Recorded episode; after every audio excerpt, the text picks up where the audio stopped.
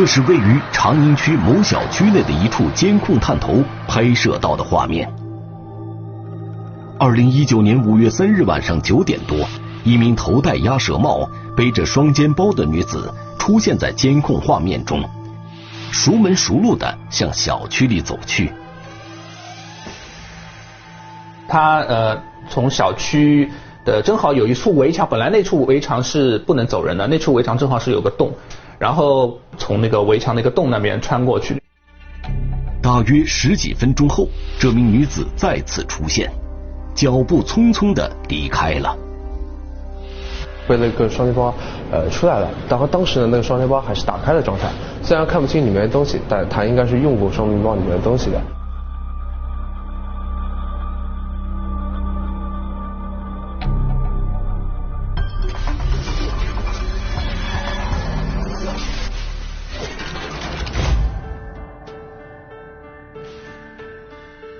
聚焦一线，直击现场。监控视频上的这名女子是警方锁定的一名嫌疑人。从视频当中可以看出啊，她对这小区的环境是非常的熟悉，明显那就是有备而来，目标明确，迅速作案，迅速逃离。而且呢，在短短两天的时间里，这名女子针对同一户人家两次作案，每次作案。都跟恶作剧一样，撬门锁、堵锁眼、剪电线、搞破坏。那么这个女子她到底是谁？她为什么要这么做？让我们一起进入今天关注的事件，来了解她的来龙去脉。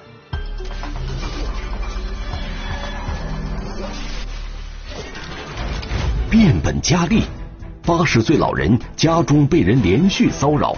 就是讲，搿啥哪能恶事做，哪能来？真相令人吃惊。嫌疑人竟是七旬老太。哎呀，我这个东西统统打掉，嗯得。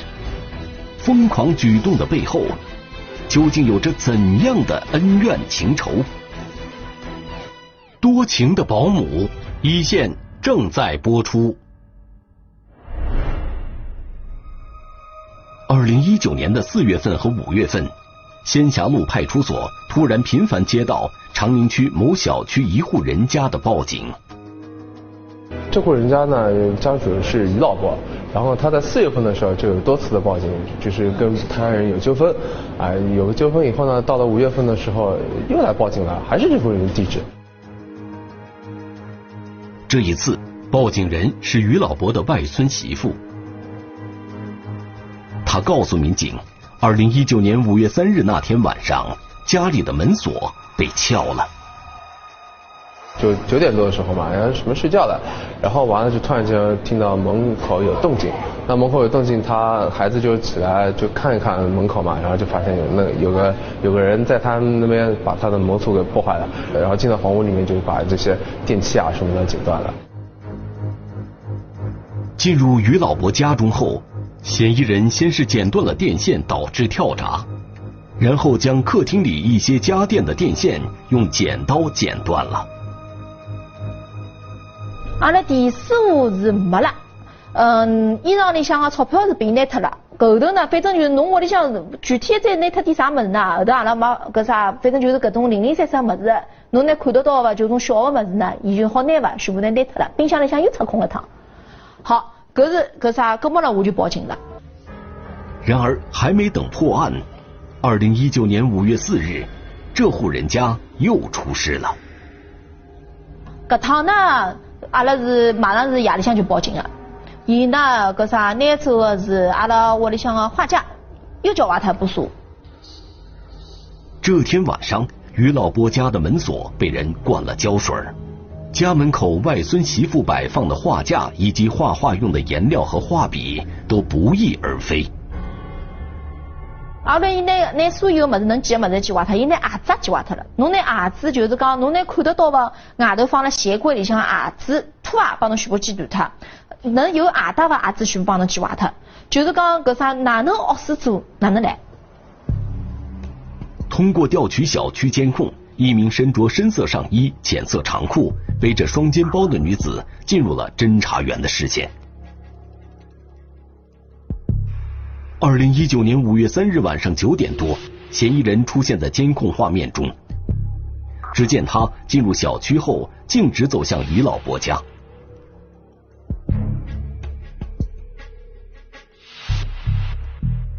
大约十几分钟后，匆匆离开。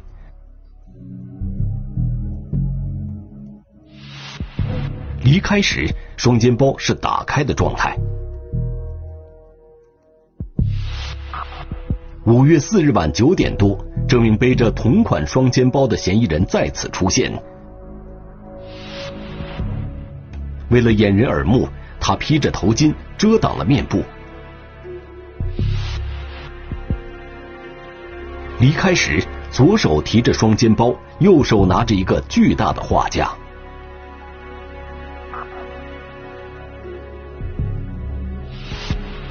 经过走访调查，侦查员很快就锁定了嫌疑人的身份，并在闵行区龙吴路一处居民楼里将嫌疑人抓获。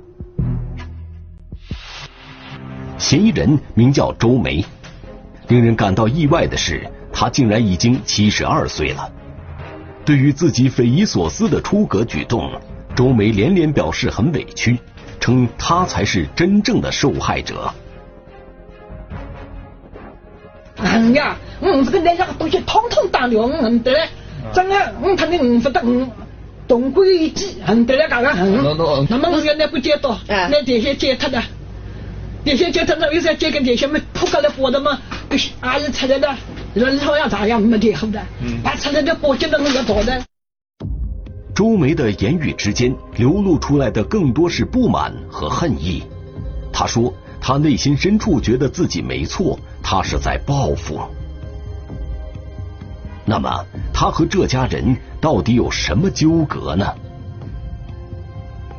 人生对于家里干了好事业的，一直是一场好人好，对了，终于。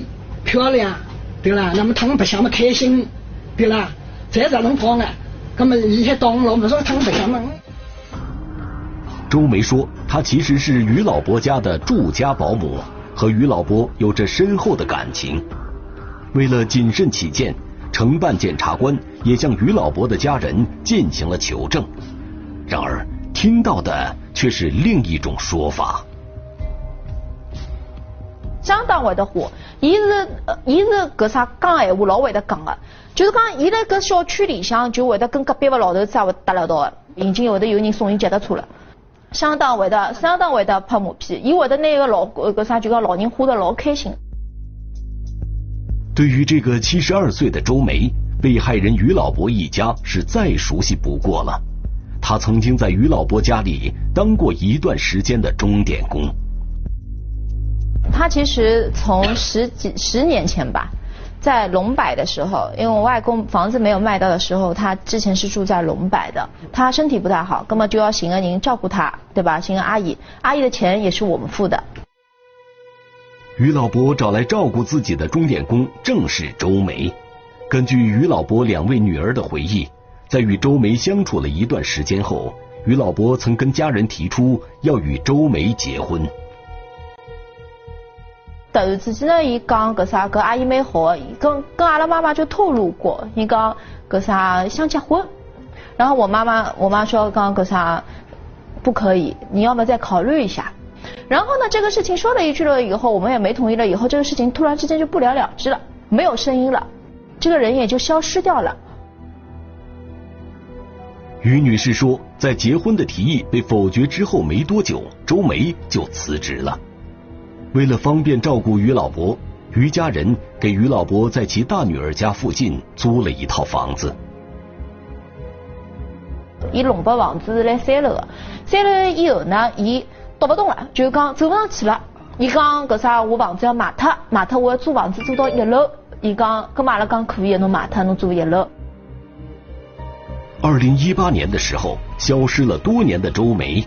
不知从哪里打听到了于老伯租住房的地址，又突然出现了。就那就那就没事情的就会过来一次，过来时候很殷勤的，他呢会过来，呃带个羊腿过来，说今天我烧个羊腿给你们吃。外公呢也很享用这一套的，然后就是我今天给你带了一个羊腿，他不是说来照顾你，他是一个星期会出来个两三两三次。然后呢，他也不是在这边上班，但是外公会给他钱的。他每次过来送个羊腿，外公就两三百就给他。我搿辰光觉得搿这蛮好的唻，我想你哪能老是送物事过来，对吧？我想搿是真的是雇主恩情，搿像搿搿人是蛮好的。又过了大半年，周梅再次回归，正式当起了于老伯的住家保姆。咁么来啊来啊来啊，次数长了以后呢，搿啥突然之间，呃，一八年的辰光，突然之间伊就死了搿搭了。咁么呢也没原因啊，搿啥呢？也没原因，就没原因，就突然之间死了啊搿搭了。阿公讲呢，我现在需要有人照顾，我就叫搿阿姨继续回来了，叫伊叫伊照顾我，对伐？叫他继续回来照顾伊。咁么伊死了搿搭嘛，咁么搿啥？咁么阿拉就要开始谈钞票啦。咁么侬咁么哪能啥情况？伊讲我做保姆过来。阿拉帮伊谈好钞票伐，一个号头拨伊五千多块行钿，搿下来搿啥能吃伐用啊？阿拉再跟伊拉谈好吧。住下来之后，于老伯的家人们却发现，已经年过七十的周梅做事不够勤快，但是主意却特别大。反正就讲各种各样的种钞钞票事体啦，就是讲侬一个号头开销哪能样子啊？伊就会得作主啊，哪能哪能对伐？咁么呢，阿拉搿辰光老实讲，呃，我是没去管搿事体。阿拉妈妈可能跟阿姨呢，也是以外公自家的自主意识为主，让伊开心就好了。咁么阿拉没哪能去阻止。嗯，这有的辰光也叫伊买老多保健品，保健品发票也来来海了，两三万两三万保健品叫伊买。让于老伯的家人觉得奇怪的是，除了这些日常生活中的琐事之外。周梅主动关心起了于老伯早些年卖掉的房子及钱款的去向。突然之间讲，讲那房子做啥卖脱了？房子卖脱呢？为啥要搿啥有啥好不啦？哪能哪能哪能对吧？阿拉心里在想，因为搿辰光呢，伊就住辣搿搭了，我就在想，管侬啥事体啊？阿拉买房子跟侬搭界伐？于女士说，在关心房产之余，周梅甚至还提出要跟于老伯结婚。也正是这个结婚的念头，彻底让整个于家震动了。后头伊提出，就讲是一八年个辰光，伊提出，伊讲伊要结婚，伊是老正式的提出，伊讲伊要结婚。跟啥人讲？帮阿拉讲个，伊讲要结婚，阿拉讲搿啥勿来三，侬想多了，绝对勿可能。外公哪能讲？阿拉外公讲，阿拉外公伊老实讲无所谓。辣盖伊搿只年纪，伊老实讲，侬搿什么夕阳红啊、真爱，我觉着是没啥个。伊急需一个人廿四小时真心照顾伊，搿是伊个目的。但是真老会得花，就是花得伊呢，就觉得就讲搿啥，我会得老好照顾侬啊，我会得哪能哪能哪能啊。葛末阿公讲搿啥，葛末阿公就讲我要伊来照顾，我勿要人家。于家人认为周梅这么做完全就是别有所图。要说于老伯和周梅之间的关系仅仅是雇主与保姆的关系，怎么能到谈婚论嫁的地步呢？伊只要人家照顾，我虽然老多老人，我觉得伊只需要人家照顾，伊根本没啥就讲啥嘛，一定要够人，只是讲伊没啥选择，辣盖伊个只空间里向，伊想讲没啥各种各样大的平台，伊好马上去寻着人，伊就有点慌，所以讲伊一定要拖牢伊。像讲让阿拉种进去，马上帮伊人调好，侬有啥慌呢？对吧？如果马上就阿姨进来，伊就心里向就平静的，搿样子伊就好好听，可以听阿拉讲闲话了，伊就听得进去了。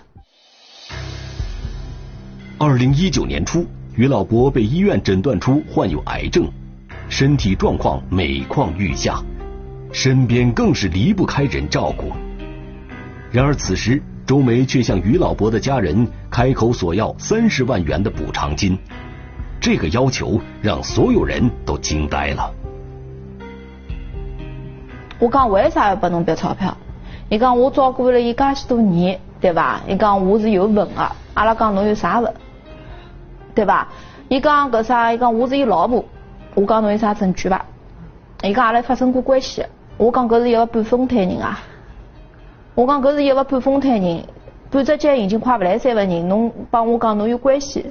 侬有啥证明侬有关系伐？伊就老无赖了，后头就一记头从搿搭开始就啪就变了一个嘴脸了。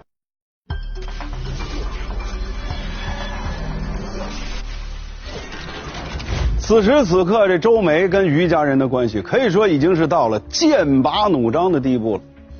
这于家人给于老伯找好了新的住家保姆，而且不许周梅继续住在于家。周梅眼看着自己提出的要求都被拒绝了，甚至连工作都要被这新的保姆取代了。于是呢，他就在二零一九年的四月十五日、十六日两次上门，跟这于老伯的家人发生了争执。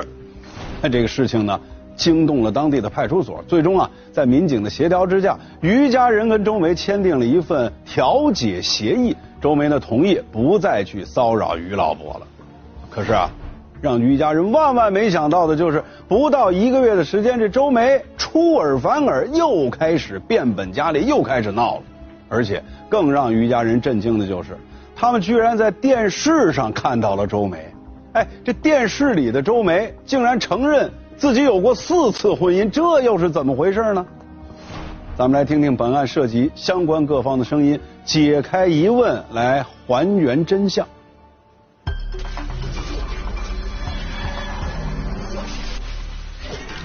老人身后留下一套房，如何分配？遗孀状告八名子女，究竟孰是孰非？多情的保姆一线正在播出。就在于家人和周梅之间矛盾不断升级的时候，于女士意外从邻居口中听说一件事。隔壁的邻居讲：“哎，哪晓得吧？”那个阿姨上电视台，我讲啥上电视台？伊讲这老太婆侬晓得伐？辣盖啥啥啥平电视电视台里向，伊跟一个男的结婚，已经结过四趟婚了，哪晓得伐？我这讲已经结过四趟婚了吗？我后头我就晓得，哪能会得结当真？我就马上就去翻电视，侬晓得伐？那期节目讲述的是一位年近百岁的老人林老伯去世之后，他的再婚妻子与老人子女之间的遗产争夺战。节目中，周梅就是原告，也就是林老伯的再婚妻子。原告周美与被继承人系再婚夫妻，双方于二零一一年十一月四日登记结婚，双方婚后无子女。二零一零年九月，被继承人出资六十万元购买了位于本市闵行区龙吴路五五幺幺弄房屋一套，产权登记在被继承人一人名下。二零一一年十一月九日，被继承人将原告周美名字加入上述房屋产权证中，原告象征性的给了被继承人五万元现金。被继承人生前和原告两人共同居住在该房屋内。日常生活起居全由原告一人照料。我特意讲要叫伊要摆两只酒，高头子女一个。我自家领导家姓小人吃不得，来一年我去搞手要啥？后来什么时候知道的？啊？后来他们什么时候知道？其实人家不晓得。二零一一年十一月，九十二岁的林老伯和周梅领了结婚证。五天后。周梅的名字被加进了林老伯名下房产的房产证上。二零一八年，林老伯去世后留下了一套住房，面积四十七点六平方米，买的时候六十万，如今涨到一百五十多万了。为了这套房子的归属问题，老人的再婚妻子周梅和老人的八个儿女打起了官司。二分之一，我们认为是原告周北的。对，原告本身享有百分之五十份额，百分之五十，剩下的百分之五十作为是的遗产进行处理。对。好。龙武路的房子是在被继承人和周梅结婚之前购买的，并且购房款是被继承人和前妻邱呃夫妻共同财产进行购买。邱于二零零七年一月一日去世，属于前妻邱个人财产部分应当继承。在遗产分割前，龙吴路房产应为所有被继承人共同共有，未经其他共有人同意处分，其赠与行为应视为无效。法庭上，原被告双方分歧的焦点在于这套房产百分之五十的产权归属谁？是归属于林老伯的已故原配邱阿婆，还是如今的再婚妻子原告周梅？这套房子的房产证上是林老伯和原告周梅的名字。据此，原告律师主张房子百分之五十的产权本身就属于周梅，而被告方主张林老伯留下的这套房子是他卖了自己和原配妻子两人共有的房子置换的，因此这套房子仍应属于林老伯和去世原配的共同财产。因为我妈零七年死的，你说我爸伤心的要命，一天到晚哭哭啼啼。后来我们姐妹之间说，算了，一切妈妈的一切丧葬费都由我们子女自己来承担。然后他也不吱声，他也不不想了了。然后过后，过后你说怎么去问他还有妈妈的钱呀？那我们说，爸爸你在，我们就是这个钱就你用，你不要留，你有啥事就用，用完了我们才高兴。对吧？不要留钱，没啥意思的。那这个事就略过了。那么，林老伯去世后留下的这套房子，是不是他和原配妻子的共有财产呢？法庭做了重点调查。按这个卖掉，买了一百三十一万钱，然后一人一半，六十五万，六十五万。我爸拿六十五万买了六十，呃，付了六十块六十万的。房子就是五那个三百三十弄那个，我弟弟拿了六十五万，自己又贴了一点钱，不是贷款，就买了一个，他也在那儿。通过法庭调查可以了解到，林老伯与原配妻子的房子卖了一百三十一万，其中六十万用于购买林老伯后来居住的房子，占老房子出售总价的百分之四十五。至此，房产的归属权搞清楚了。他就是林老伯的个人财产。林老伯买这套房子的时候已经九十一岁了，九十一岁的老人为什么要独自居住，又怎么会再婚呢？因为是再婚。哎，再婚。再婚这个事情有没有和子女商量？没有。或者说什么时候告诉子女？没有，没有。有没有告诉过自己？没有告诉。也没。等于说你们都知情，我们不知情，也没跟你们商量过，没有就结婚了。后来我们看见他就在呃二呃二零一二年元月元旦，然后他我妈要纪年了嘛，你看哟周阿姨周梅怎么在这儿跟你做饭？后来我爸就说了，好像结婚了，他们开了结婚证是，那我想他开了结婚证，我们也不吱声了了，就这样子。二零一二年你们才知情，知道他结婚了。对对对。因为他登记结婚的日期呢是二零一一年九月份，也是一个呃，一个是初一个底嘛。你们是二零一二年年底知道的？哎，不不是年底，一二年元旦，一二年的元旦。那就一个一个月左右的时间。哎，对对对。一两个月的时间。一两个月的时间。朱梅是上海市宝山区罗店镇人，二零一零年经人介绍，朱梅来到了林老伯家。成为照顾他生活的钟点工。八月份呢，我爸可能是呃骑车摔了一跤，手酸了，有点摔伤了手。然后本来是应该有居委会的男的，就是男的保姆来的。后来他请了一个钟点工，钟点工就是这个周美，周美是经过隔壁邻居介绍来的，来了做了钟点工是一个礼拜两个小时。然而，周梅照顾林老伯仅仅一个月就被赶走了。周梅一气之下，曾经写下了再也不与林老伯来往的决绝之词。在二零一零年九月八号，他们还打了幺幺零，说家庭纠纷，吵得不得了。打仗，我小妹妹还跟我弟弟，他呢好像说他好像挑拨我爸跟子女的关系，然后打了幺幺零，幺幺零来了，还跟他们有了记录。但是就在把周梅赶走不久后，林老伯就买房子单过了，随后还和周梅结了婚，在房产证上加了他的名字。儿女们都觉得不可思议，他们的代理律师。更是在法庭上抛出关于周梅多次婚姻的提问。原告有过几段婚姻史啊？哦，婚姻跟人家介绍，人家侪有我嘛。有过几段婚姻史？直接回答就行。是四段吗？是不是四段？确实是的啊。另外，请法庭考虑原告的主观因素。被继承人与原告结婚时已九十二岁，是原告的第四任丈夫。原告的其他再婚对象均为年纪较大的结婚对象。林老伯的儿女们怀疑周梅嫁给林老伯动机不纯，更指责他并未对林老伯尽到照顾的义务。林老伯甚至向儿女们表达过对这场婚姻的后悔之意。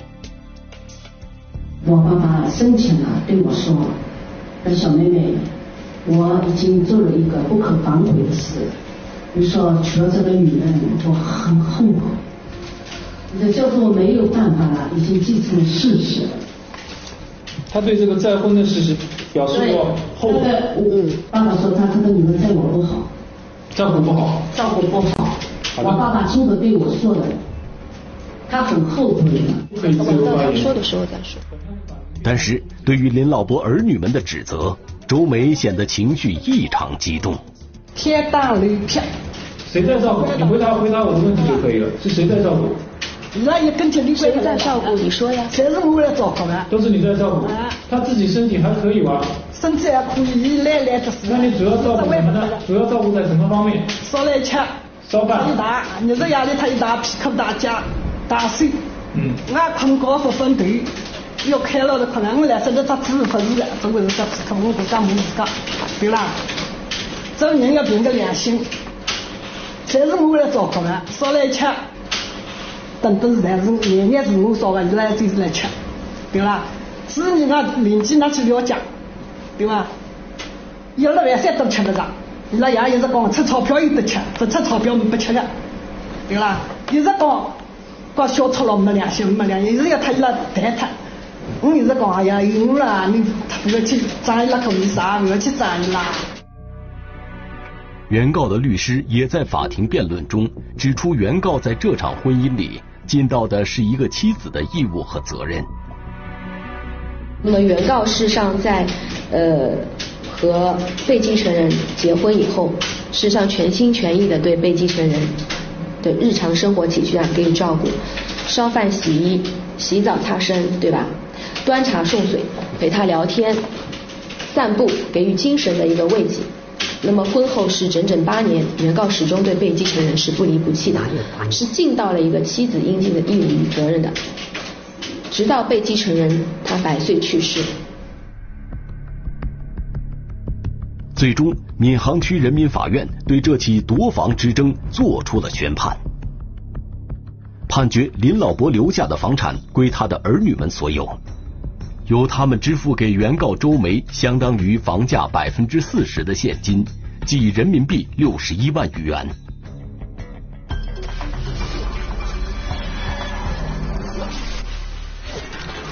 在了解了整个事情的来龙去脉之后，这于家人这会儿才恍然大悟，原来啊，这周梅当年突然间从于家消失，是去了林老伯家。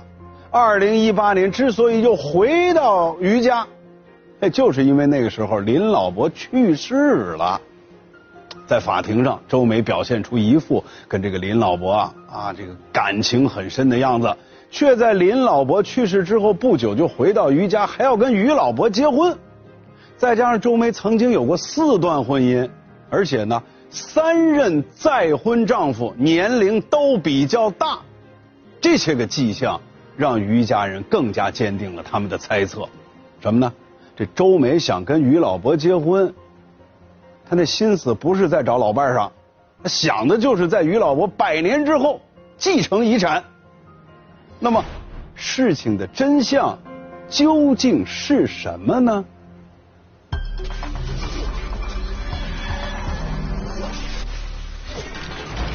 欲求不满，七旬老太疯狂报复，终落法网，冷静之后。